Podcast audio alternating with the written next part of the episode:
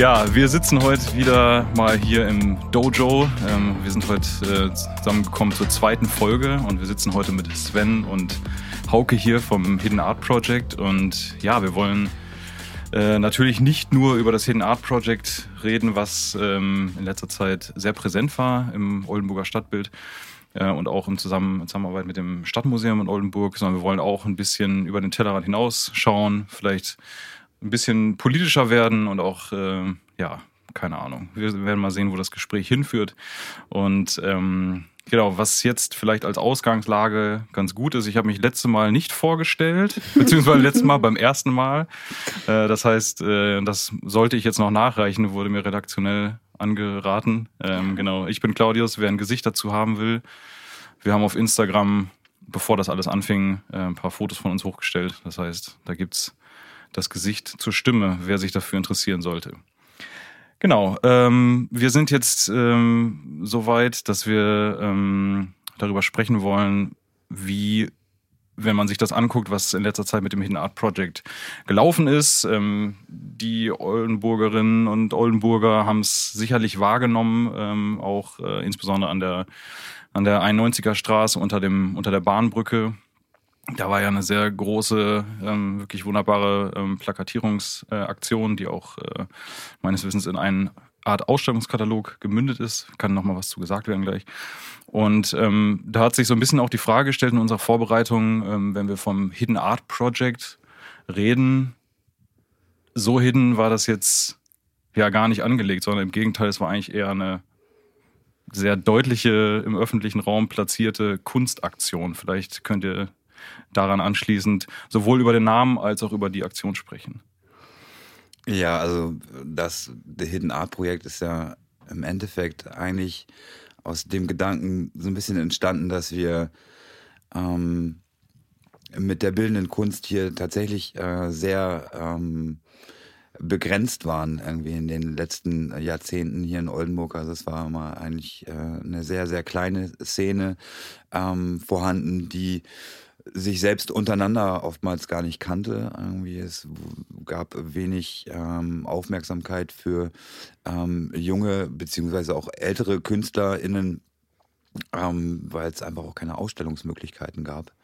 Und das hat uns halt eben ja dazu gebracht, das ändern zu wollen massiv ändern zu wollen ähm, und auch nachhaltig ändern zu wollen. Wir möchten gerne mit dem Projekt insgesamt gerne ähm, Jugendliche oder Newcomer-KünstlerInnen dazu bewegen, diese Stadt neu zu gestalten äh, im Bereich bildende Kunst und darüber auch, auch hinaus, also auch andere Disziplinen äh, dazu einladen, ähm, daran zu partizipieren und äh, mit uns zusammenzuarbeiten, um einfach ähm, ja, Oldenburg zu einer lebendigeren Stadt zu machen, als sie äh, es ja, vor ein paar Jahren noch nicht so war, wie jetzt. Und äh, das Kunststadt Kommerz Projekt war so auch so ein Herzensprojekt von Hauke im Grundsatz. Es war so seine ähm, Idee, äh, die so ein bisschen kam, dass äh, er sagte, so, ah, ich habe in einer anderen Stadt ein ähnliches Projekt gesehen, wo sie ähm, Plakatwände ähm, okkupiert haben mit Kunst und ähm, hat sich gedacht, na, das wäre doch total cool, wenn wir das in Oldenburg auch mal machen würden. Und ähm, so kam es dann auch äh, dazu, dass wir äh, das Konzept dafür geschrieben haben und den ein oder anderen Euro dafür generieren konnten, um das ähm, zu bewerkstelligen. Und wir hatten im Ursprung eigentlich nur gedacht, wir, wir spielen so ähm, maximal 30 Plakatwände.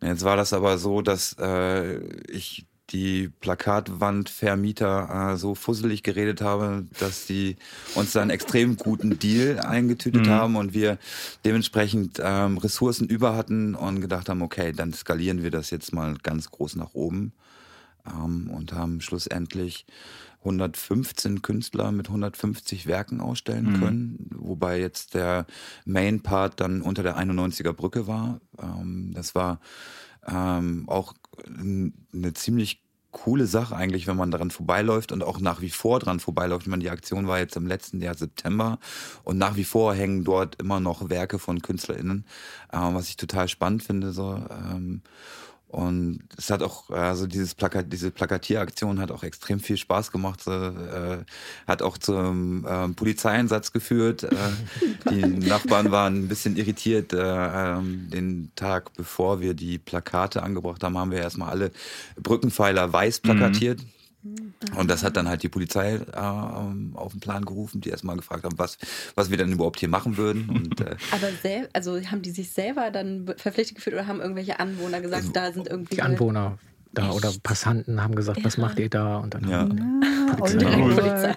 Ja, ja. Okay. Und dann äh, ist das halt auch so gelaufen, dass die äh, Polizei dann auch erstmal die Kontakte vom Kulturamt haben wollten. Und das hat dann wieder nach sich geführt, dass ich dann äh, im Nachgang irgendwie Wochen später dann noch irgendwie äh, vom Kulturamt Anrufe gekriegt hätte, so was denn da jetzt nun wirklich vorgefallen sei. So, sie hätten das jetzt auf einmal auf dem Tableau liegen und eine Meldung von der Polizei und so. Also es war schon äh, ein bisschen obskur, aber äh, auch so ein bisschen sinnbildhaft für Oldenburg ein Stück weit. So. Ähm, also äh, eigentlich habe ich da so, so insgeheim auch schon mit gerechnet, dass da sowas passieren wird, ähm, weil wenn man das nicht alles gleich mit Gafferband absperrt ähm, und das so official aussehen lässt, dann ist das immer gleich so, als ob äh, man da äh, randalieren will, wobei der ähm, geneigte Beobachter natürlich schon hätte feststellen können, so, ja, das hat schon System, weil wir mhm. alle 96 Brückenpfeiler weiß plakatiert haben.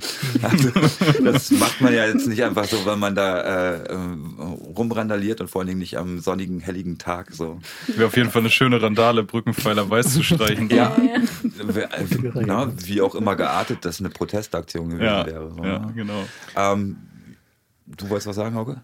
zu dem Namen zurück. Du hast danach gefragt, was The Hidden ja. Art Project heißt. Was ist so Hidden am Hidden Art? Ja. Ähm, jetzt gar nicht mehr so viel. Also wir gehen damit natürlich äh, sehr stark in die Öffentlichkeit, aber das bezog sich beim HEMA-Projekt auch darauf, dass es ganz viel Kunst gibt und ganz viel Potenzial gibt, künstlerisch kreatives Potenzial hier in Oldenburg, äh, was noch gar nicht sichtbar ist. Es ist quasi, es ist versteckt, es ist hin und wir haben das Projekt so genannt, um es quasi äh, aufzudecken.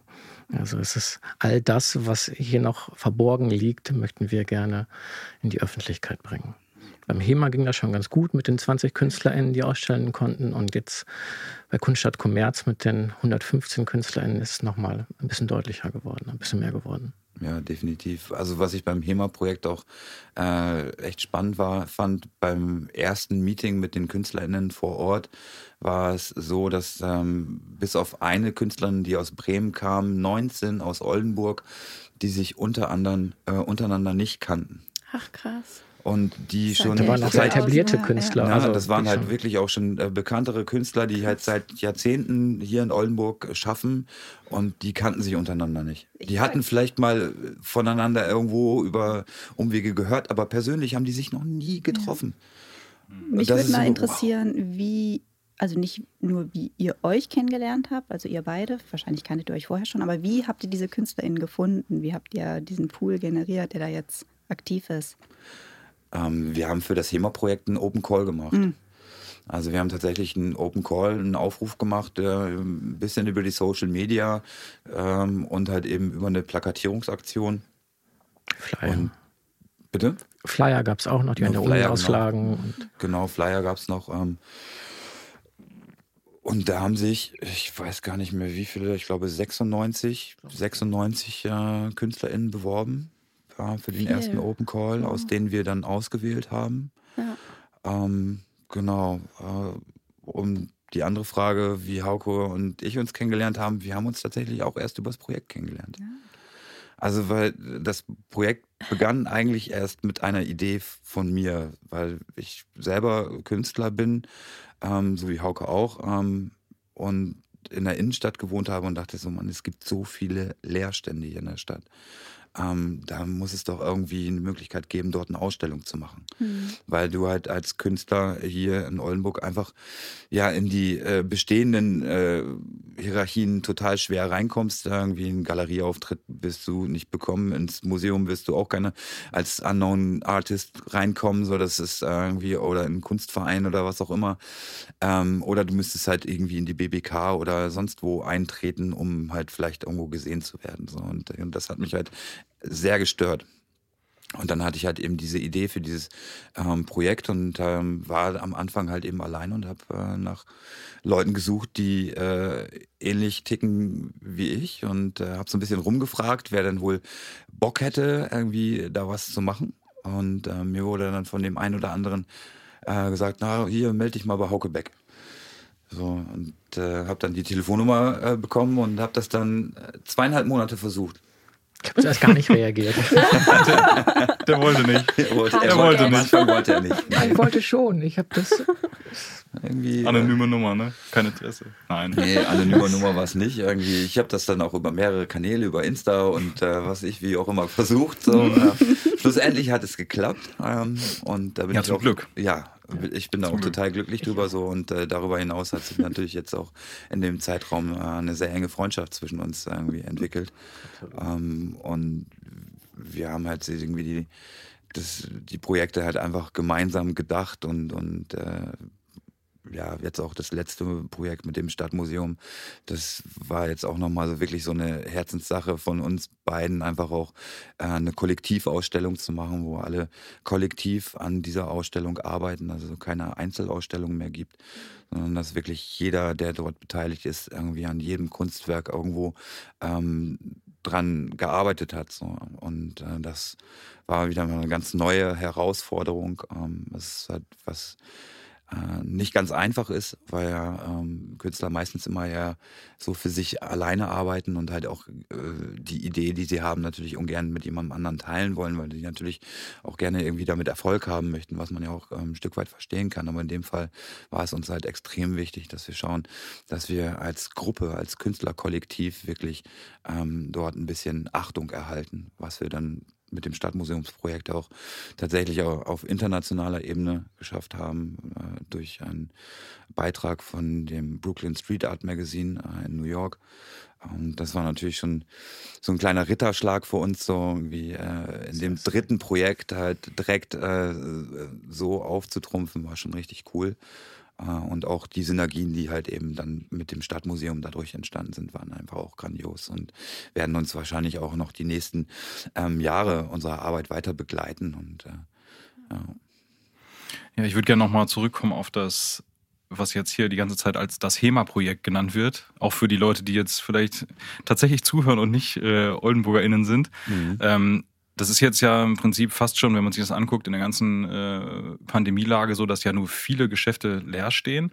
Aber zu dem Zeitpunkt, von dem du halt immer gesprochen hast, von dem HEMA-Projekt, da war das fast noch ein bisschen Novum, dass so eine große Ladenfläche ja irgendwie freistand. Vielleicht kannst du noch mal dazu was sagen, wie es dazu überhaupt gekommen ist, dass halt mhm. Kunst in so ein, in, ja, ja, im Prinzip eine kommerzielle Verkaufsfläche reingekommen ist. Ja, also ähm, die Tatsache, dass äh, ich die Idee in leerstehenden Lokalen gedacht habe, so war für Oldenburg offensichtlich äh, ein Novum. Also wir haben das Konzept geschrieben und ähm, im ersten Machwerk-Projekt ähm, von der Stadt eingereicht. Und es war so, als ob ich, als ich das Konzept im Kulturamt abgegeben habe, so hat äh, der Herr Remmers, der mittlerweile in Rente gegangen ist, da drauf geguckt und meinte so, hm, Leerstandsnutzung, das ist das, wo gerade alle intern drüber sprechen. Irgendwie äh, ist ja interessant. Nicht so, hm, könnte ja vielleicht ein Garant sein, dass wir die Kohle von denen kriegen. So irgendwie. Ähm, das hat dann schlussendlich auch geklappt. Ähm, wir waren dann äh, in der Leerstandsakquise tatsächlich ähm, Vorreiter. Also alle die Erfahrungen, die wir gemacht haben im Verlauf, um so einen Leerstand zu bekommen, ähm, waren für Michael Hagemeister von der Raum auf Zeit zum Beispiel ähm, richtig gute Informationen so und wir konnten da äh, auch gute Tipps geben und äh, ich wurde deswegen auch ähm, vielfach angerufen, ähm, wie man sowas im Grundsatz macht. Ähm, zu der HEMA-Location an sich sind wir eigentlich eher gekommen wie die Mutter zum Kind. Denn ähm, im Vorfeld habe ich überlegt, okay, wie fange ich jetzt mit dieser ganzen Materie an? Wo fange ich an? Wen frage ich und äh, was mache ich? Und bin instinktiv damals ähm, zur IHK gegangen, ähm, weil ich dachte, na, die haben den besten Überblick an alle Unternehmer und äh, Eigentümer und wie auch immer und hatte dann äh, da einen ganz guten Kontakt und habe mit dieser guten Dame, mit Frau Havekost, so heißt sie, ähm, sehr lange gesprochen. Im ersten Gespräch, glaube ich, drei Stunden lang miteinander gesprochen. Und schlussendlich war sie das, ähm, die uns äh, den HEMA vermitteln konnte, denn der ähm, Eigentümer von der Projektentwicklungsfirma in Hamburg hatte sie angerufen, meinte, ja, wir haben hier noch einen Leerstand, den würden wir gerne zur Zwischennutzung freigeben. Hätten Sie da was Adäquates? Und äh, nach dem äh, Telefonat mit dem ähm, Projektentwickler hat sie mich direkt angerufen, meinte, Herr Müller, ich habe da was für Sie.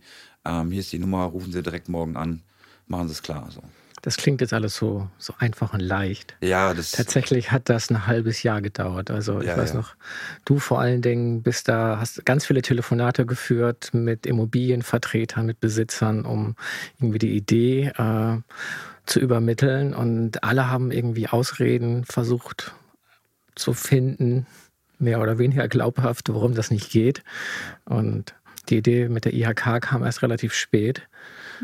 Und dann hat es zum Ende hin gut geklappt. So. Also, Woran glaubt ihr, liegt das, dass es da so eine, ja, so eine, so eine Vorsicht gibt bei Hausbesitzern, bei vielleicht auch Behörden, bei ist es irgendwie die Angst davor, dass die Kultur ein bisschen zu, also die Kunst- oder Kulturaktionen, die da reinkommen, ein bisschen zu wild sind und vielleicht die Gebäude zerstören oder was auch immer.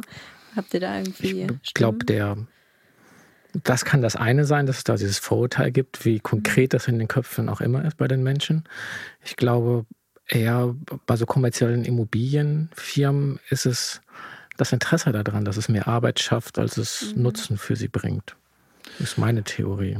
Also bei den Eigentümern ist es halt äh, tatsächlich so, bei vielen Eigentümern in der Stadt zum Beispiel ist es halt, denen gehört nicht nur eine Immobilie. Denen gehören fünf, sechs Immobilien äh, in der Innenstadt und insgesamt in deren Portfolio sind 150 Immobilien. Für die ist das schon zu anstrengend, überhaupt die Unterschrift unter den Zwischennutzungsvertrag zu setzen. Und die viel wichtigere Sache an der Geschichte ist, sobald du eine Zwischennutzung machst, ist das kein Abschreibungsobjekt mehr. Das heißt, sie haben keine steuerlichen Vorteile mehr dadurch, dass der Laden leer steht. Und das ist immer noch so ein Problem hier in Deutschland ähm, mit dem Steuerrecht, dass die Leute tatsächlich ähm, Geld sparen, indem sie es einfach leer stehen lassen. Ja. Und es, es wird halt eben, äh, es, es geht nur um diese monetäre Sicht. Es geht äh, in keinster Weise darum, irgendwie der Stadtgesellschaft irgendwie einen Gefallen zu tun oder einfach auch der Stadt äh, irgendwie, äh, ja, das Überleben zu sichern, indem man halt sagt, ey, wir beleben den Laden einfach wieder, weil links und rechts der Laden dann daneben auch nicht stirbt.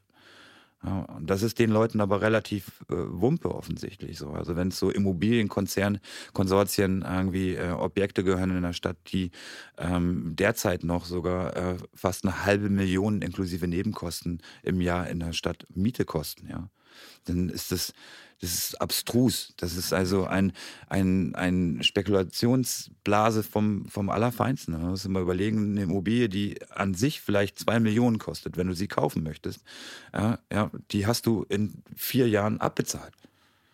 Allein nur durch die Miete. Das, Mhm. das ist eine Gewinnmaximierung, bei denen das ist unwahrscheinlich.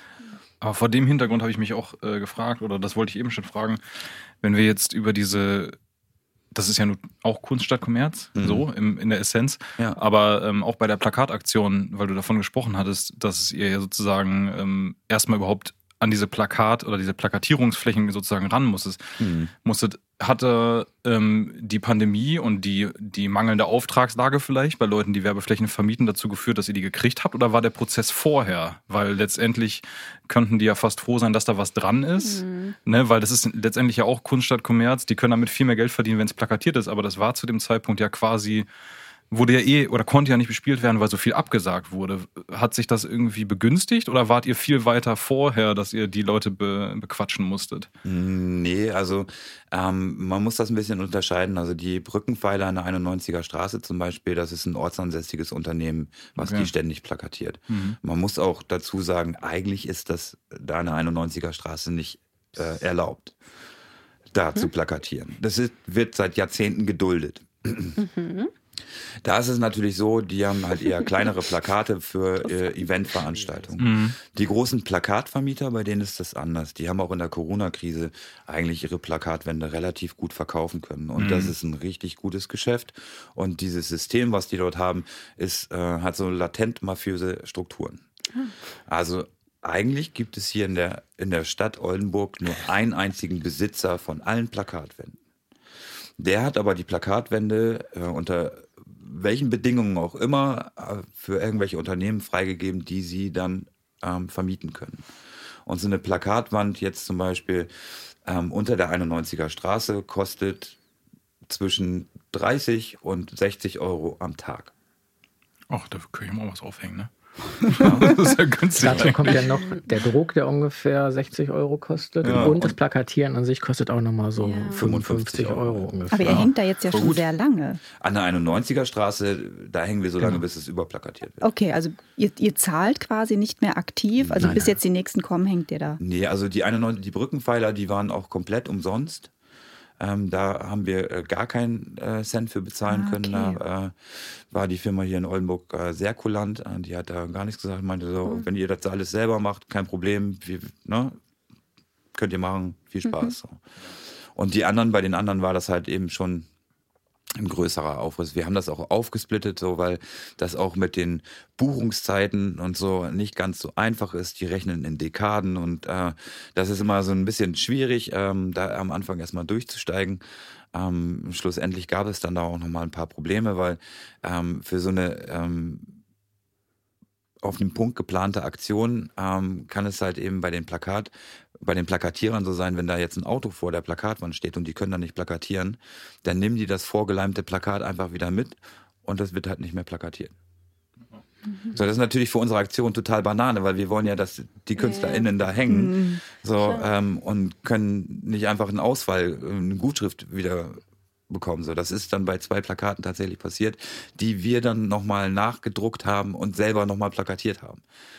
So, und das war ein ganz schöner Hackmack, weil erstmal war es gar nicht erlaubt, dass wir das selber plakatieren dürfen und bis das dann irgendwann so weit war, dass wir es dann doch machen durften, so wow, äh, ist mhm. dann die halbe Aktion schon vorbei gewesen und äh, etliche Anrufe der beiden KünstlerInnen, wo dann ihr Plakat dann nun endlich sei, äh, haben mir dann so ein bisschen auch den letzten Nerv geraubt. So. Aber es ist auch verständlich von deren Seite. So. Die haben sich natürlich Absolut. tierisch drauf gefreut. Mhm.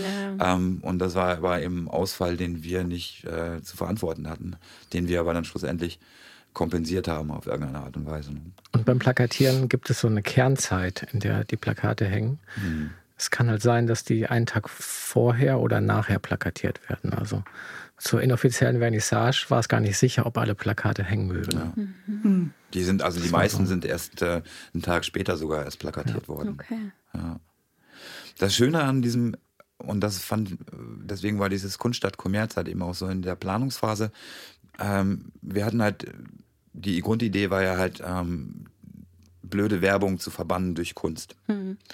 Ähm, und halt einfach ähm, das was wir auch im Konzept oder was Hauke sehr gut im Konzept geschrieben hat, ist halt, dass wenn man auf Kunst schaut und ähm, sie unterbewusst wahrnimmt, was anderes im an, was anderes im Gehirn stattfindet, als wenn man halt nur ähm, irgendwelche äh, Kaufanreize sieht. Das heißt, man wird halt eben ganz anders getriggert.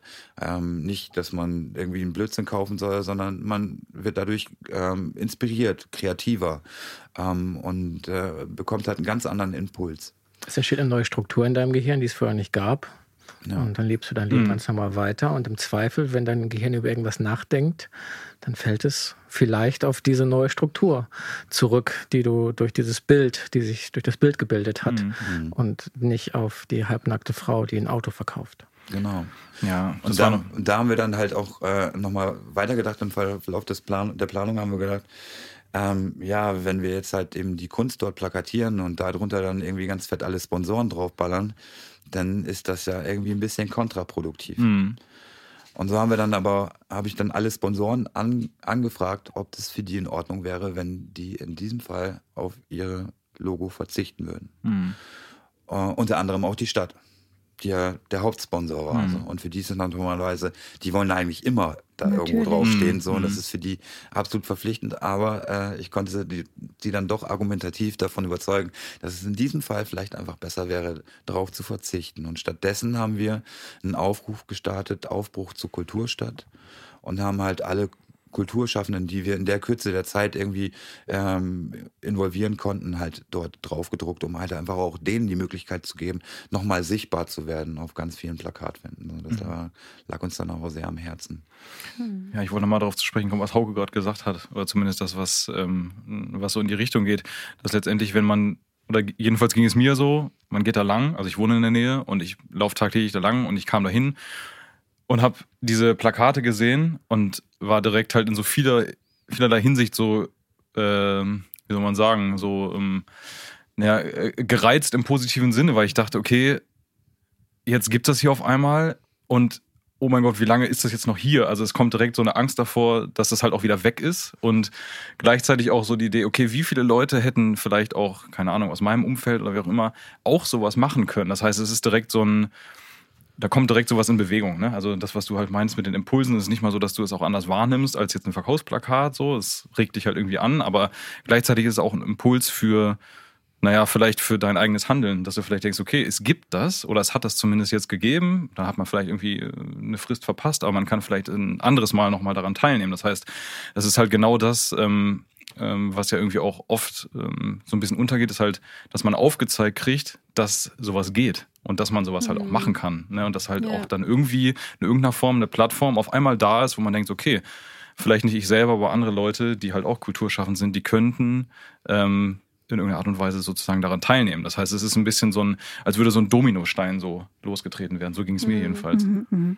Ich fand es auch total schön. Ähm, ihr hattet ja auch nicht nur die Plakate, sondern auch große Banner und auch großflächige Plakatierungen da gegenüber, also auch bei der 91er Straße an dem Bauzaun, glaube ich, ne? Mhm.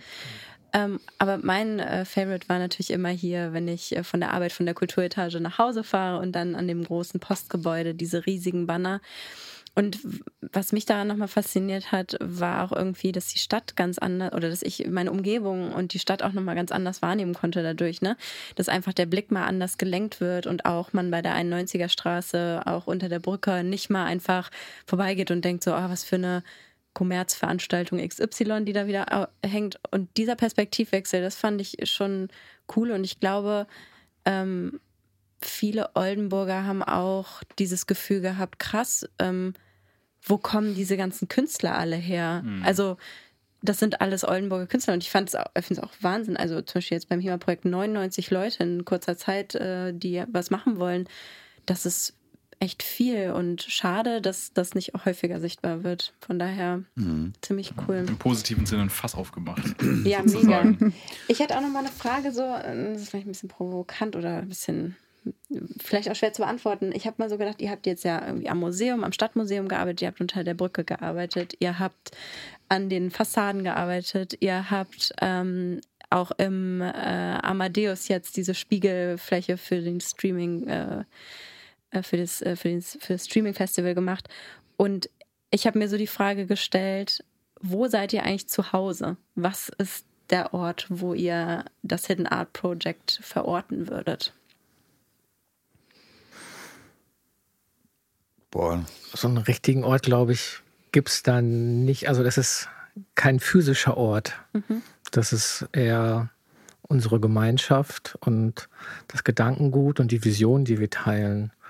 Also bis vor kurzem hatten wir auch noch gar kein Büro und gar mhm. keinen Ort, an, an, dem wir uns dauerhaft treffen konnten. Also ja.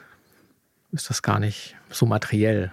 Ja. ja und auch das Büro ist, ist ja relativ fluktuativ. Wir sind ja in unserem Büro das beste Beispiel, irgendwie, dass Kunstprojekte die Gentrifizierung fördern, indem wir jetzt äh, höchstwahrscheinlich jetzt schon das zweite Mal innerhalb des Lamberti-Hofes umziehen dürfen, Ach, weil äh, die Fläche dann wieder neu vermietet wird.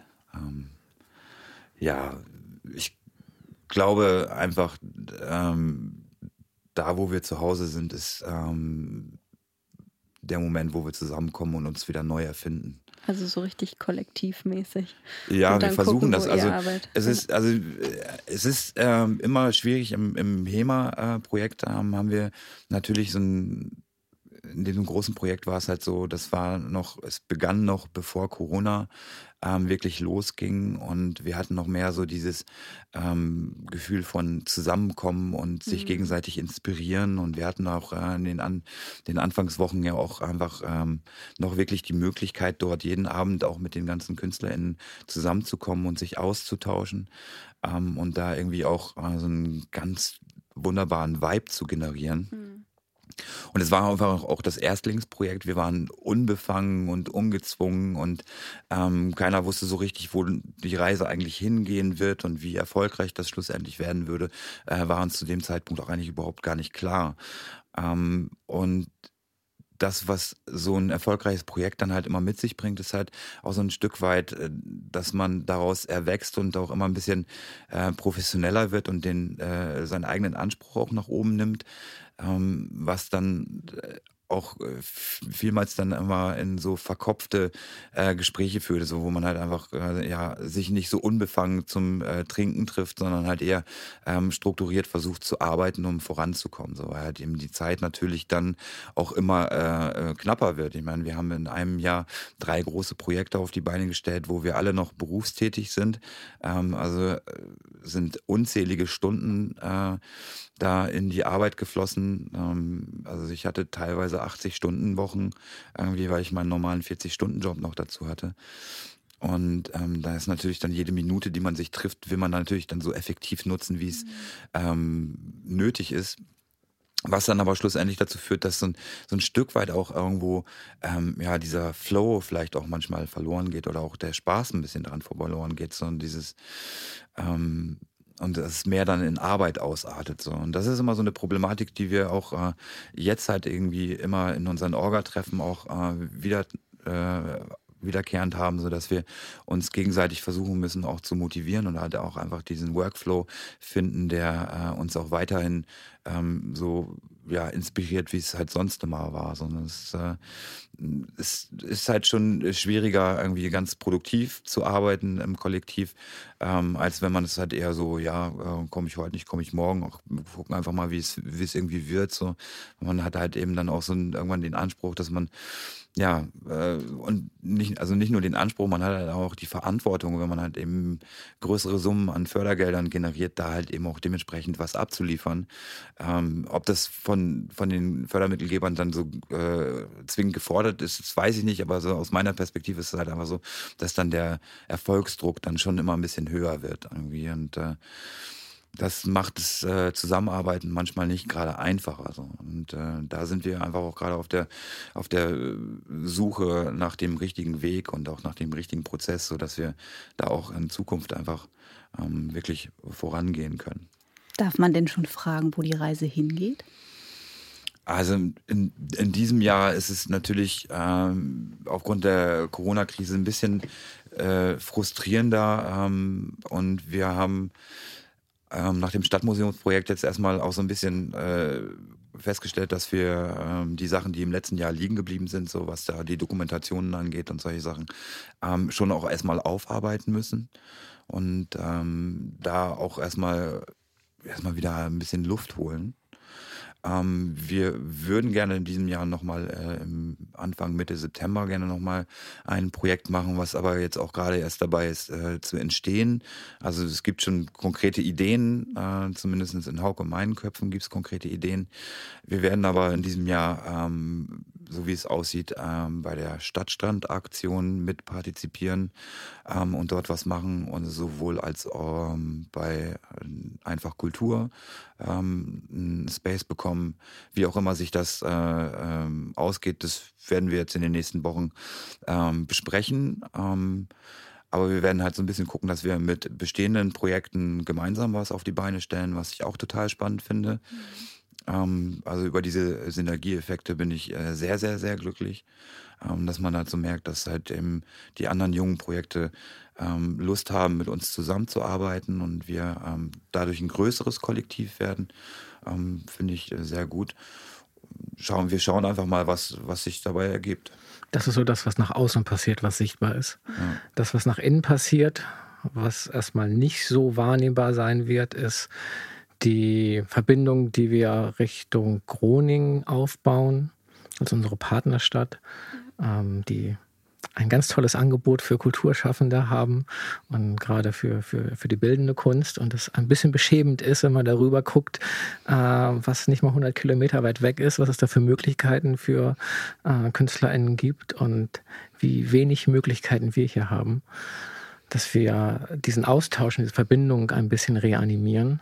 Ähm, und da versuchen, hier ein bisschen nachzuziehen und mit denen zu kooperieren, aus deren Arbeit, die die da leisten, zu lernen um dann vielleicht mehr Austausch ähm, zu etablieren zwischen Oldenburg und Groningen. Also Wechselausstellungen, gemeinsame Ausstellungen, die hier stattfinden und dort auch. Ja, lässt sich das, wo du das jetzt gerade sagst, dass es irgendwie so ein bisschen ähm, so zwei Welten sind, sozusagen im gleichen Bereich. Lässt sich das irgendwie diagnostizieren ad hoc, was ähm, da, sag ich mal, anders oder besser gemacht wird? Oder ist, sind die Städte dafür zu unterschiedlich? Das weiß ich nicht. Könnt ihr dazu was sagen? Also Groningen hat natürlich den großen Vorteil, dass sie mit der Minerva Kunstschule ähm, alle vier Jahre ähm, 900 KunstschülerInnen ähm, durchschleust. Also ja, jedes Jahr, ne? Also jedes Jahr ein. Ja, na, also das ist, das sind, äh, ist eine riesengroße Kunstschule. Mhm. Ähm, gesellschaftlich gesehen ist das ähm, auch was die Leerstandsnutzung angeht ähm, ein bisschen anders strukturiert, also ein bisschen offensiver strukturiert ähm, dort sind da die Gesetzmäßigkeiten, äh, was Räumlichkeiten, die Akquise von Räumlichkeiten angeht, auch ein bisschen anders. Die äh, insgesamte Akzeptanz für ähm, darstellende Kunst oder bildende Kunst im öffentlichen Raum ist ganz anders. Ähm, und die Gelder, die dafür zur Verfügung stellen, stehen, sind halt einfach auch nochmal anders dimensioniert. Dementsprechend gibt es auch ganz andere Institutionen, also Kunstförderungsinstitutionen, die es hier in Oldenburg gar nicht gibt. Ja. Ja, okay. Also. Das heißt, es geht auch um Stellen oder halt um ja, so eine Institutionalisierung von Förderung für eben solche genau. Möglichkeiten. Es geht um Raum, es geht um Personal, mhm. ganz konkret um Materialien mhm. und da gibt es in Oldenburg nicht so viel.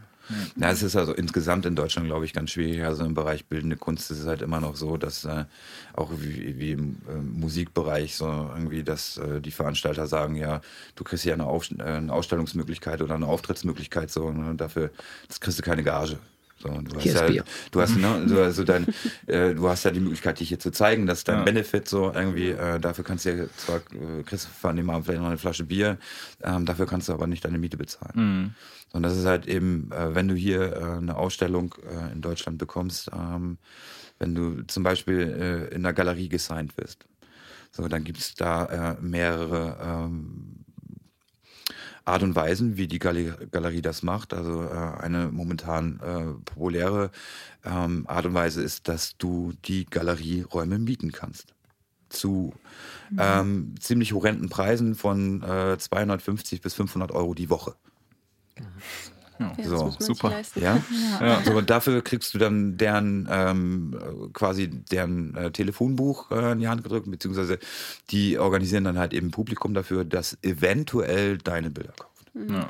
So. Ähm, oder aber du wirst von der Galerie gesigned, so ohne dass du Miete zahlen musst. Dafür musst du aber mindestens 55 Prozent des Verkaufspreises an den Galeristen bezahlen.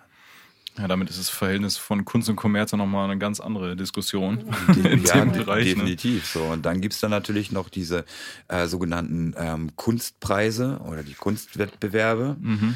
Ähm, das ist halt eben, da wird dann so ein schöner Open Call, so wie wir den auch immer machen, mhm.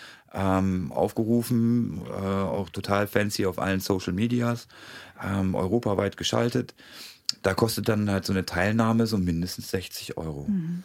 Zwischen 60 Generell und 150 Euro. Pro jedem weiteren Bild nochmal 30 Euro, was du hochlädst. Ja, genau. So. Obwohl, ohne, ohne zu wissen, dass du überhaupt irgendwie genau. in den näheren Pool bekommst, mhm. kommst. Mhm. Das kann man einmal machen, aber Genau. Das reicht halt nicht. Also. Und da, darüber dann äh, noch nicht genug. Also solltest du dann halt in die Ausstellung gewählt werden, ist es in den meisten äh, kommerziellen, kommerziellen äh, Preisen so, dass du dann auf eigene Kosten zum Veranstaltungsort fährst, auf deine Kosten dein Kunstwerk dort aufhängst oder aufbaust, mhm. ähm, das selber versicherst hm. und das auch dann wieder äh, zurückbaut. Hm. Super. So, ähm, danke, danke für einen fancy Ausstellungsort irgendwo in Berlin oder was weiß ich wo. Mhm. Das ja. macht es irgendwie schwer für so richtige Newcomer, die wirklich einfach sich ausprobieren wollen, sagen wollen, ich will mal gucken, was damit geht mit meiner Kunst irgendwie. Für die macht es halt richtig schwer, ne? Ja, für die macht es richtig schwer so, aber das ist halt für, für die Veranstalter natürlich auch der einen Haufen Geld zu verdienen. Mhm. Ja, und immer so auch, man macht es ja trotzdem, ne, wahrscheinlich. Also irgendwie frisches Blut zu bekommen, äh, aber irgendwie trotzdem Kohle abzugreifen. Ja, natürlich. Also ähm, es gibt dann ja noch diese sogenannten Kunstmessen, das ist dann nochmal so der dritte Zweig. Ähm, da kannst du dir so einen äh, 5 Quadratmeter Bus mieten für 3.170 Euro. Hm? Also, das, ist der, das ist der Künstlerpreis. Ja, okay. ja ähm, für die Woche Was? da, ähm, wo du dann deine drei Bilder reinhängen kannst irgendwie. Dafür zahlst du dann über 3000 Euro. Ähm, Galerist zahlt da natürlich dementsprechend mehr so. Ähm, da laufen dann halt auch irgendwelche Galeristen rum, die dich dann eventuell ähm, mit aufnehmen in ihrem Portfolio. Aber schlussendlich ist das äh, eigentlich eine sehr, sehr unfaire Angelegenheit. Mhm. Also deswegen ähm, ist es auch einer der Gründe, warum wir halt einfach mit diesem, unserem Projekt angefangen haben, weil wir gerne aus der Basis heraus von Künstlern für Künstler was auf die Beine stellen wollen. Mhm. Ähm, und zudem halt eben auch Künstlerförderung hier in Oldenburg ist für uns halt ein ganz wichtiges Thema, so weil wir auch gerne eben die Newcomer hier in der Stadt halten wollen. Mhm. Wir wollen die Leute, die kreativ sind, einfach auch hier in der Stadt halten und denen eine Möglichkeit geben, so irgendwie sich hier zu präsentieren und hier auf, auf ähm, unseren ähm, ja, ähm, unsere Publicity und, und unser, mhm. unser Netzwerk zugreifen ja. zu können. So.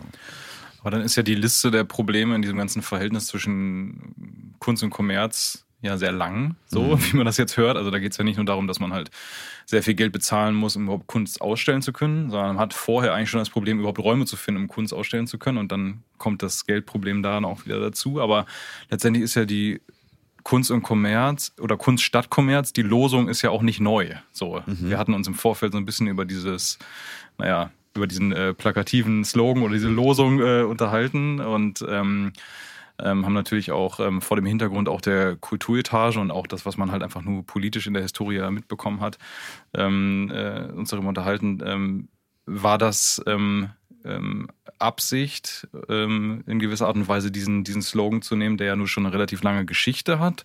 Oder war das im Prinzip einfach nur wirklich zufällig, treffend und so? Wie äh, habt ihr euch darüber Gedanken gemacht? Weil das hat's ja nur schon, gibt's ja schon seit einer Weile, sag ich mal, oder hat eine Geschichte. Ich weiß gar nicht mehr genau, wie es war. Wir haben über dieses Projekt nachgedacht und dann wollten wir dem, dem Kind einen Namen geben. Und Sven hat das, hat den Slogan irgendwann rausgehauen. Mhm. Ich habe den eingetippt und dann stand er da, er sah gut aus und. Schade, ich dachte, das kam jetzt ein bisschen mehr.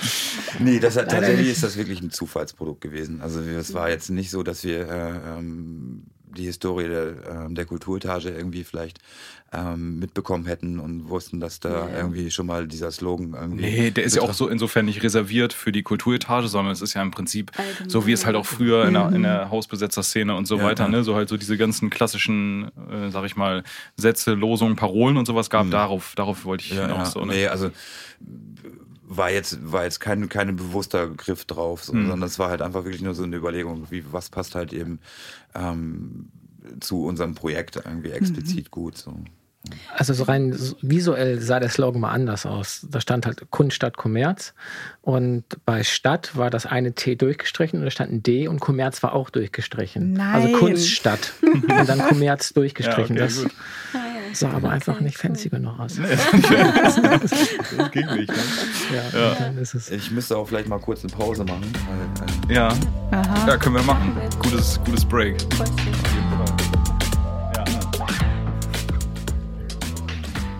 Okay. Ja, wir sind jetzt aus der Pause wieder da, die bei der Dauer des Ganzen äh, dann doch zwischenzeitlich mal notwendig ist, wie man sich vorstellen kann. Ähm, und wir haben jetzt vor der Pause etwas über die, naja, über das, über die, über die Worte Kunst statt Kommerz und die Wortwahl und wie man das formuliert und, so weiter und so fort gesprochen und ähm, wollten da jetzt nochmal drauf hinaus, ähm, ja, wie ähm, sozusagen, wenn man jetzt äh, auf ähm, Kunst statt Kommerz abhebt, Oldenburg eine Kunststadt bisher war, was daraus werden kann, wie die Potenziale sind ähm, und so weiter. Also wenn man sich wirklich abarbeitet an diesen Begrifflichkeiten. Ja. Also Oldenburg hat aus meiner Sicht her sehr großes Potenzial. Deswegen machen wir dieses Projekt ja auch hier in Oldenburg und irgendwo anders. Ähm, wir fühlen uns ja auch dieser Stadt sehr verbunden und möchten dieser Stadt halt eben auch äh, die ganzen Vibes, die wir die Jahre hier äh, auch im Positiven bekommen haben, auch auf irgendeine Art und Weise zurückgeben. Und möchten vor allem aber auch ähm, Oldenburg als Kulturstadt ähm, überregional einfach auch nochmal in den Vordergrund rufen. Ähm, wir sehen durchaus großes Potenzial in allen äh, kulturellen Disziplinen. Oldenburg äh, wirklich äh, ganz weit vorne ähm, für, für Deutschland zu sehen, was äh, Kunst und Kultur angeht. Und ähm, da müssen wir jetzt einfach äh, ja ansetzen und äh, anfangen, ähm, äh, jetzt im Bereich, den wir angefangen haben, der bildenden Kunst, einfach die Peripherie zu schaffen, um jungen Talenten die Möglichkeit zu geben, hier einfach äh, sich austoben zu dürfen. Ähm, wir stellen uns in den nächsten Jahren große Ausstellungsprojekte vor im, im öffentlichen Raum, in leerstehenden Ladenlokalen. Ähm, für mich ist immer so eine äh, biedere Ausstellung, wie man sie so in Museen kennt, eher, äh, eher zuwider. Ich erinnere mich immer gerne irgendwie an Andy Warhol, der quasi äh, seine Veranstaltung zu einem Happening gemacht hat, wo alle Leute äh, ja wirklich steil gegangen sind, einfach und äh, naja, dementsprechend der Zeit auch äh, natürlich äh, Drogen initiiert, äh, verrückte Sachen gemacht haben, aber ähm, mir kommt immer ein Bild vor Augen von einer Ausstellung, die ich äh, aus San Francisco kenne. Ähm, die war Teil ähm, einer Kunstausstellung, die die Skateboard-Branche äh, initiiert hat, wo ähm, die ganzen Künstler ausgestellt haben, die die ähm, Skateboards von ähm, unten gestalten. Mhm. Und ähm, das sind auch immer alles ziemlich verrückte Leute und die haben halt äh, eine große Lagerhalle gemietet und da eine riesengroße Party gemacht.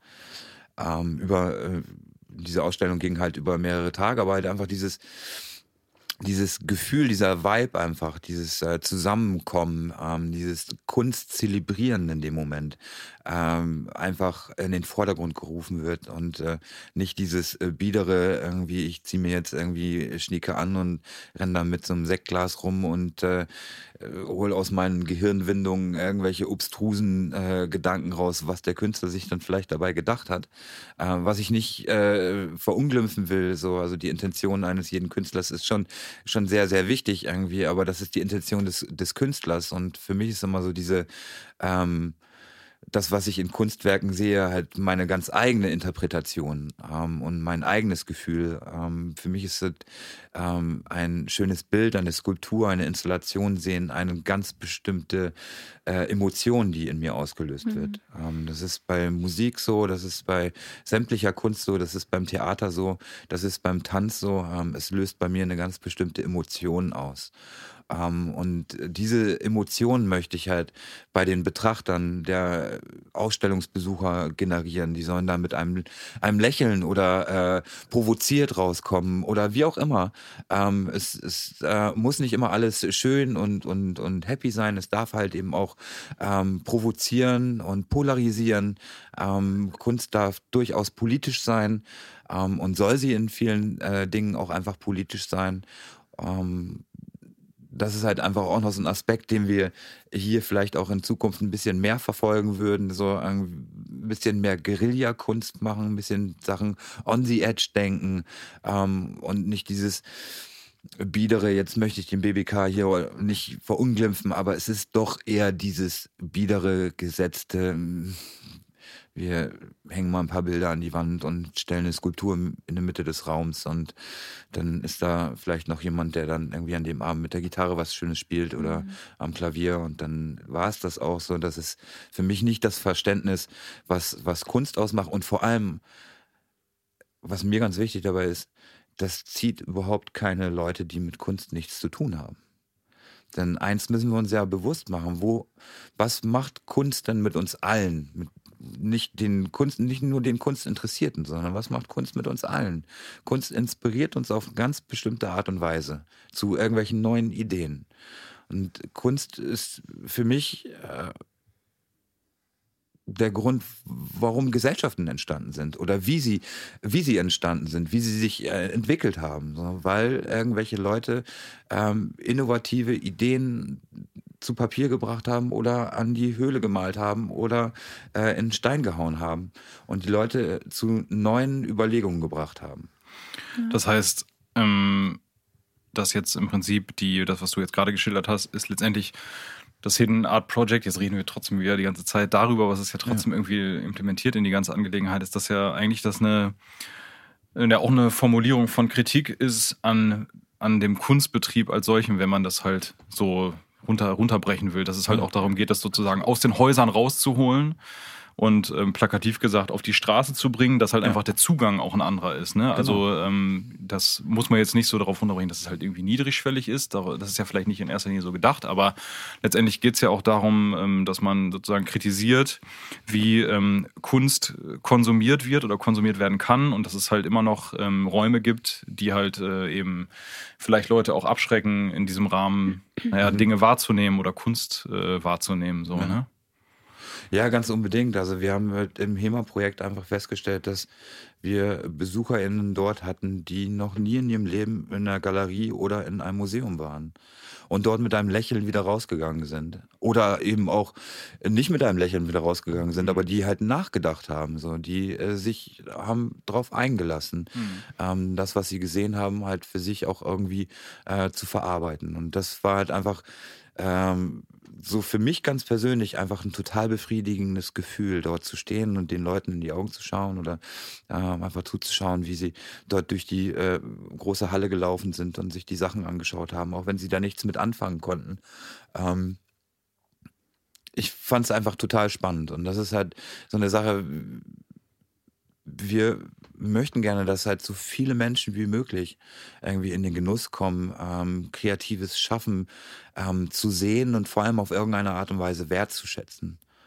Ähm, jetzt gerade insbesondere in der Corona-Zeit ist es halt einfach äh, total wichtig, irgendwo auch einen emotionalen und einen geistigen Ausgleich zu diesem ganzen Wahnsinn, der uns tagtäglich umgibt, irgendwie zu finden. Und äh, da macht Kunst und Kultur einen ganz essentiellen Beitrag zu und der findet derzeit einfach nicht statt. Mhm. Das ist also, es ist, es ist wirklich, wirklich traurig, äh, wie wenig der stattfindet und wie, wie viele Leute jetzt gerade auch irgendwie im, im Anfang des zweiten Corona-Jahres jetzt einfach auch wirklich mit ihren emotionalen Kräften am Ende sind so und einfach müde sind so und äh, ausgelaugt sind. Und äh, da ist es wirklich halt einfach ja an uns einfach zu sagen so hey wir müssen jetzt trotzdem irgendwie was auf die Beine stellen und äh, da den Beitrag äh, zu geben wofür Kunst und Kultur eigentlich auch da ist um halt die Menschen zu inspirieren und äh, das kann einmal natürlich dieser Beitrag sein, zu inspirieren, aber gleichzeitig auch der Impuls, selbst kreativ zu werden. Ja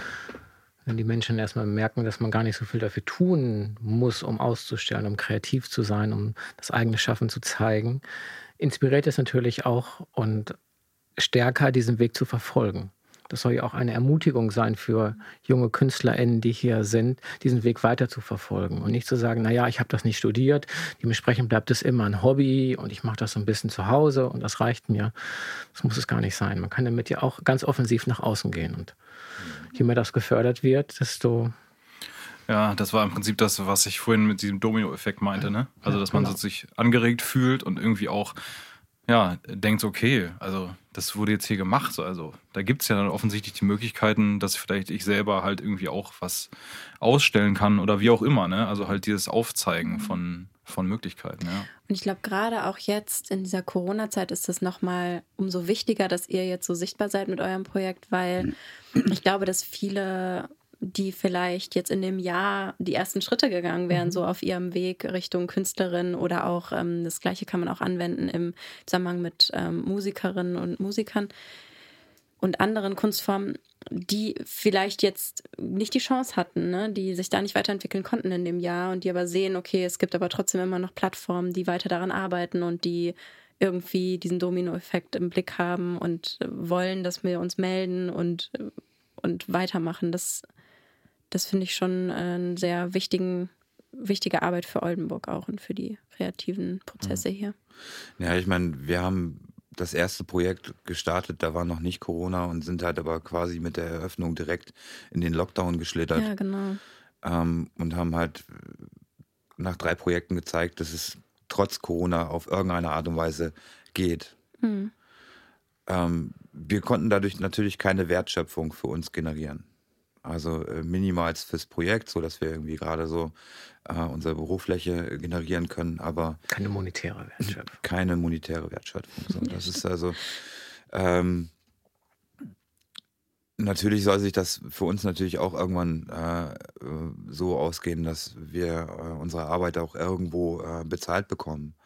Ähm, das wäre total schön, wenn das äh, so wäre. Ähm, was uns aber trotzdem nicht davon abhält, das jetzt nicht einfach so weiterzumachen, auch wenn wir wissen, wir werden erstmal nicht dafür bezahlt. sondern wir machen halt eben alle unseren äh, normalen Job und das Projekt läuft halt on the top und ähm, mit vollem Herzblut. Und das ist das Entscheidende einfach, glaube ich, auch. Irgendwie, dass man seine Ziele und Ideen äh, mit absolutem Herzblut verfolgt. Und das, äh, wenn man das mit absolutem Herzblut auch nach außen kommuniziert, steckt man auch die Leute einfach dann an, äh, uns es gleich zu tun so, ähm, und äh, von unseren Erfahrungen zu partizipieren und ähm, da ihre eigenen Wege zu gehen so, und nicht irgendwie vor kleinen Hindernissen zurückzuschrecken, so, äh, sondern einfach zu sagen, hey, was die Jungs können und Mädchen können, das können wir auch. Und das machen wir jetzt auch so. Und das können wir nur begrüßen. Ähm, umso mehr Initiativen es gibt, in egal welcher Art und Weise, ähm, ist es nur bereichernd für unsere Stadtgesellschaft.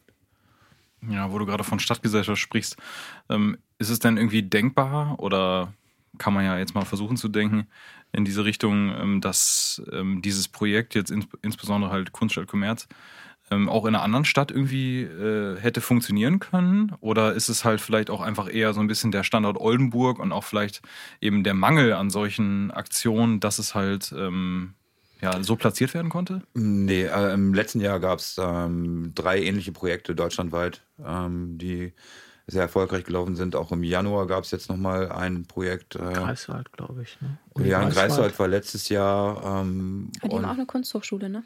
Die haben ja. eine Kunst, die haben das im Rahmen der Kunsthochschule mitgemacht. Ähm, ja. Ich hatte jetzt noch, ich weiß aber nicht mehr, wo das war, noch vom anderen Projekt gehört. Die haben tatsächlich sogar äh, 200, über 200 äh, Standorte plakatiert, äh, insbesondere Litfaßsäulen, aber dann im ganzen Stadtgebiet, nicht so zentriert, mhm. Äh, wie wir das jetzt gemacht haben. Ähm, doch es gab durchaus auf jeden Fall äh, äh, ähnliche Initiativen und das ist absolut adaptierbar auch auf andere Städte. Also auch ähm, vergleichbare Städtegrößen jetzt ähm, könnten durchaus auch solche Projekte wie wir mhm. einfach auch gebrauchen und solche Initiativen gebrauchen. Und äh, mit Sicherheit gibt es diese auch auf gewisse Art und Weise. Also ich hatte erst vor kurzem Kontakt mit ähm, einem Studenten, oder ähm, Absolventen der Fachhochschule in Dortmund, der äh, meine äh, Telefonnummer bekommen hatte von äh, einem Dozenten, den, ein guter Freund von mir, der ein ähnliches Projekt in der Nähe von Dortmund äh, aufbauen möchte mit, äh, mit einem Kunstkollektiv, die ähm, so ein, eine alte Ruine bespielen wollen und äh, hatte da halt eben um Rat gebeten und wie Informationen, wie wir das aufgebaut haben und ich habe ihn da halt so weitestgehend irgendwie versucht zu unterstützen und äh, zu schauen, dass wir, dass er da irgendwie äh, vorankommt und, und weitermachen kann. Ähm, das ist total spannend, dass man halt eben auch aus anderen Städten irgendwie da mittlerweile ähm, Resonanz bekommt ähm, und auch äh, hinterfragt wird, wie wir was gemacht haben. Ähm, das freut mich insbesondere einfach, äh, weil ich äh, denke so, wow, irgendwie ähm, wir haben da vielleicht doch ein bisschen was Größeres angestoßen, als uns das eigentlich jetzt äh, in dem Moment äh, bewusst ist. Und ähm, ich knüpfe jetzt halt auch gerade noch ein paar Kontakte äh, nach Hamburg, ähm, noch zu einem anderen Kollektiv, ähm, um halt eben vielleicht auch, auch äh, auf lange Sicht halt eben einen Austausch zu schaffen zu anderen Städten. Ähm, so inwiefern wir hier eine Peripherie schaffen können, wo wir ähm, größere Veranstaltungsorte ähm, für Ausstellungen nutzen können, dass man halt eben Wechselausstellungen machen kann, dass mhm. man äh, größere Kooperationen auf die Beine stellen kann, um halt einfach das Netzwerk insgesamt halt einfach in der bildenden Kunst zu vergrößern ähm, und auch dieses Gefühl von, von Künstlern für Künstler einfach nochmal vorantreibt, so dass man klar irgendwie auf der monetären Sicht ähm, die Künstler dann auch für ihre Arbeit entlohnt, so wie wir das jetzt auch Gott sei Dank im Stadtmuseum machen konnten. Da haben wir aufgrund der Förderung des Landes die Möglichkeit bekommen, alle beteiligten KünstlerInnen ähm, zu entlohnen äh, auf Honorarbasis. Ähm, zwar nicht in Gänze der, der ganzen Stunden, aber ähm, es ist halt nicht so, dass ähm, die Leute dort irgendwie nur mit so einem Krümelchen äh, an Talern da weggegangen sind, sondern dass sie schon ein bisschen Geld bekommen haben, so was äh, über der Maßen für unseren Bereich eigentlich da ist. Und so sollte das im Grundsatz immer sein. Also auch die Fördermittelgeber, das ist halt auch immer so eine Sache gewesen in all den letzten Jahrzehnten, dass hier ähm, die Fördermittelrichtlinien in vielen Bereichen äh, der bildenden Kunst ähm, Personalkosten gar nicht vorsehen. In dem darstellenden Bereich ändert sich das jetzt Gott sei Dank so. Da werden viele Konzepte einfach abgelehnt, in denen ähm, keine Personalkosten ausgewiesen sind, werden konsequent abgelehnt. Oder zu niedrige Personalkosten. Oder zu niedrige mhm. Personalkosten. Und in der bildenden Kunst äh, wollen wir natürlich da auch äh, versuchen, ähm, voranzuschreiten und vielleicht auch ein Novum zu schaffen, dass man grundsätzlich irgendwie alle beteiligten KünstlerInnen mhm. äh, dementsprechend ähm, honorieren kann für ihre Arbeit in dem Maße. Ähm, über dem Punkt hinaus, dass sie dort vielleicht auch Werke verkaufen können auf ihre mhm. Rechnung. Ähm, das ist äh, nochmal, nochmal on the top. Weil es muss sich halt auch für die KünstlerInnen auszahlen, irgendwie Fall. die ganze Arbeit reinzustecken. Weil es ist halt ähnlich wie bei Bands, die halt eben unzählige Stunden im Bandraum sitzen, plus Bandraumkosten, plus Equipment, plus, plus, plus, plus, plus, ist das für bildende Kunst ähnlich. Äh, wenn sie dann überhaupt einen Atelierraum haben, ähm, den sie bezahlen können, irgendwie was ja auch schon schwierig ist, ähm, dann halt die ganzen Materialkosten für die Kunstwerke an sich ähm, dann, wenn man sich überlegt, so das, was wir jetzt ja leisten, halt äh, das Marketing für die Veranstaltung und äh, die ganzen Social Media Auftritte für die Künstler, das ist natürlich für die Künstler kostenlose Werbung. Das müssen sie nicht mehr alleine machen mhm. und auch nicht mehr alleine stemmen, sondern sie können halt eben aufgrund unserer schon geschaffenen Basis ähm, agieren und äh, sich auch präsentieren. Das ist natürlich ähm, äh, ja ein absoluter Pluspunkt. So. Und ich hoffe, dass wir halt natürlich, äh, umso länger wir äh, arbeiten, dahingehend auch noch ähm, erfolgreicher werden, also in der Sichtbarkeit einfach erfolgreicher werden, weil das ist, kommt allen beteiligten Künstlern in den zukünftigen Projekten auch zugute. Ja. Ich hätte noch zwei Fragen, mhm. ähm, die mir jetzt gerade einfallen. Und zwar, wir haben eben schon über ähm, sage ich mal, diese, die Rolle der Kunst oder halt die Institutionalisierung von Kunst und eben auch diese, diese Schwellenproblematik gesprochen. Ähm, inwiefern seht ihr denn, naja, die Häuser, nicht nur vor Ort, sondern generell Kunsthäuser jetzt mal im Speziellen, so als Alliierte in so einem Projekt, wie ihr das verfolgt? Also was gibt es da für ein Verhältnis? Weil letztendlich ist es ja eine Kritik, die einem Kunstbetrieb übt, aber es ist ja auch vielleicht naja, so eine gewisse Abhängigkeit da, weil man Infrastruktur nutzen muss oder halt irgendwie auf bestimmte, ne, so, weiß nicht, könnt ihr da nochmal was zu sagen?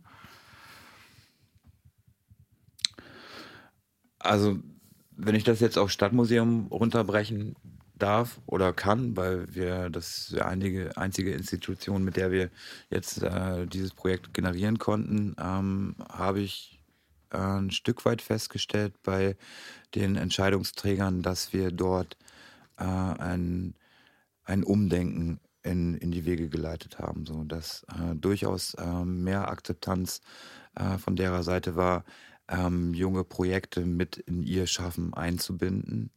Ähm, und jungen Projekten auch die Möglichkeit, äh, über deren Plattform sich äh, darzustellen. Ähm, ich denke, wenn man das weiter verfolgt, ähm, wird man definitiv mehr Zusammenarbeit mit gesetzten Häusern ähm, generieren können, was ich nur begrüßen kann. Ähm, wir sind äh, trotz aller Kritik an deren äh, vergangenen Arbeitsweisen ähm, nicht da abgeneigt, mit denen zusammenzuarbeiten und halt einfach vielleicht auch neue Perspektiven aufzuzeigen, wie äh, deren Außenwirkung und Darstellung von junger Kunst einfach auch in Zukunft sein kann.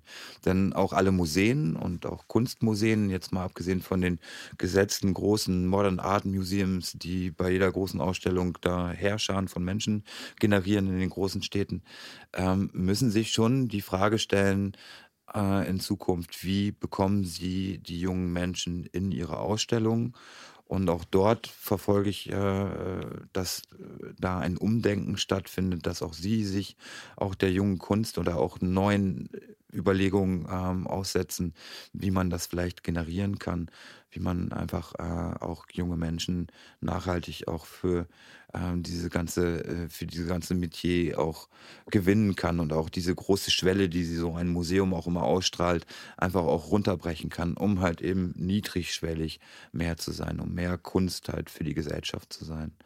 Ich glaube, das ist halt die große Zukunft, die halt alle Kulturbetriebe, die sich so die letzten Jahre etabliert haben, äh, gerade stellen müssen. Zum einen eben äh, ist es halt generationsbedingt, so dass halt eben die Überlegungen, die vor, vor 30 Jahren, jetzt wie die Kulturetage zum Beispiel, ähm, angestellt hat, nicht mehr dieselben sind, wie, wie sie jetzt gerade sind. Ja. ja, und auch ähm, man sich mit der Zeit halt einfach auch vielleicht ähm, in seine kleine Schachtel gesperrt hat und auch nicht mehr über diese, über den Rand der Schachtel hinausblicken kann, um äh, äh, vielleicht einfach junges, frisches Blut irgendwie zu sehen oder auch junge Ideen irgendwie einfach zuzulassen, dass es da vielleicht einfach ähm, gut ist, wenn man irgendwie den Deckel vom Karton nimmt so, und jemand die Hand reicht so hier, vielleicht hast du mal eine coole Idee, irgendwie lass das einfach mal probieren. Mhm. Man muss halt glaube ich, die Leute auch irgendwie so ein bisschen überzeugen, irgendwie aus ihren alten Denken rauszukommen. Ähm, bei manchen funktioniert es, bei manchen vielleicht nicht so gut. Ähm, aber wenn man beharrlich bleibt, und das habe ich in diesem Projekt halt festgestellt, so ein Nein ist für mich nicht unbedingt Nein. Ich haue so lange gegen Schienbein, bis es ein Ja wird. das hat sich bewährt. Ja, das hat, das hat sich ein Stück weit irgendwie bewährt. So, ja. ähm, und wenn dann auch noch der Erfolg für einen spricht, dann ja, dann steht der Zukunft auch, glaube ich, nichts wirklich Großes im Wege. Ja, Veränderung und, tut immer weh, also tritt vor Schienbein. Ja, das, äh und ich kann immer nur wieder all, alle motivieren, halt einfach uns gleich zu tun und einfach äh, nicht zu lange irgendwelche Sachen zu zerreden, sondern einfach direkt eine gute Idee haben und auf die Wahrheit prüfen. Weil ich muss da immer gerne Buddha zitieren. Es gibt nur einen Tag, an dem du was ändern kannst. Und das ist nicht gestern und das ist auch nicht morgen. Das ist heute. Ja. Wenn du heute eine gute Idee hast, dann fang heute damit an. Weil heute siehst du einen Erfolg. Morgen weißt du nicht und gestern ist schon erledigt. Ja, das ist vielleicht äh, das äh, beste Schlusswort von zwei Sendungen. Nein, es ist auf jeden Fall großartig, äh, das als, als Schlusswort zu nehmen. Ähm, gerade auch, weil wir ja wissen, dass äh, Sven und Hauke und das Hidden Art Project das sehr gut vorgemacht haben, wie das wirklich sein kann, wenn man die Dinge in die Hand nimmt. Und insofern ähm, bietet sich das an, das Gespräch an dieser Stelle zu beenden. Wir danken euch vielmals, dass ihr hergekommen seid und mit uns darüber gesprochen habt.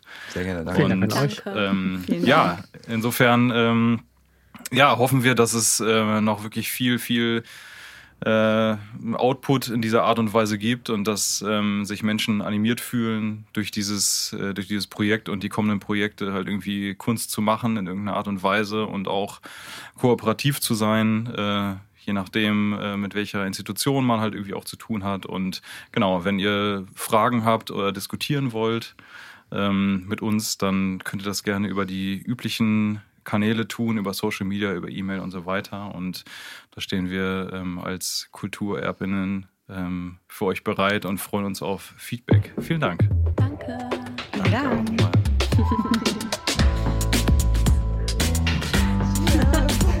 Ich habe meinen, hab Krug schon leer. Ne?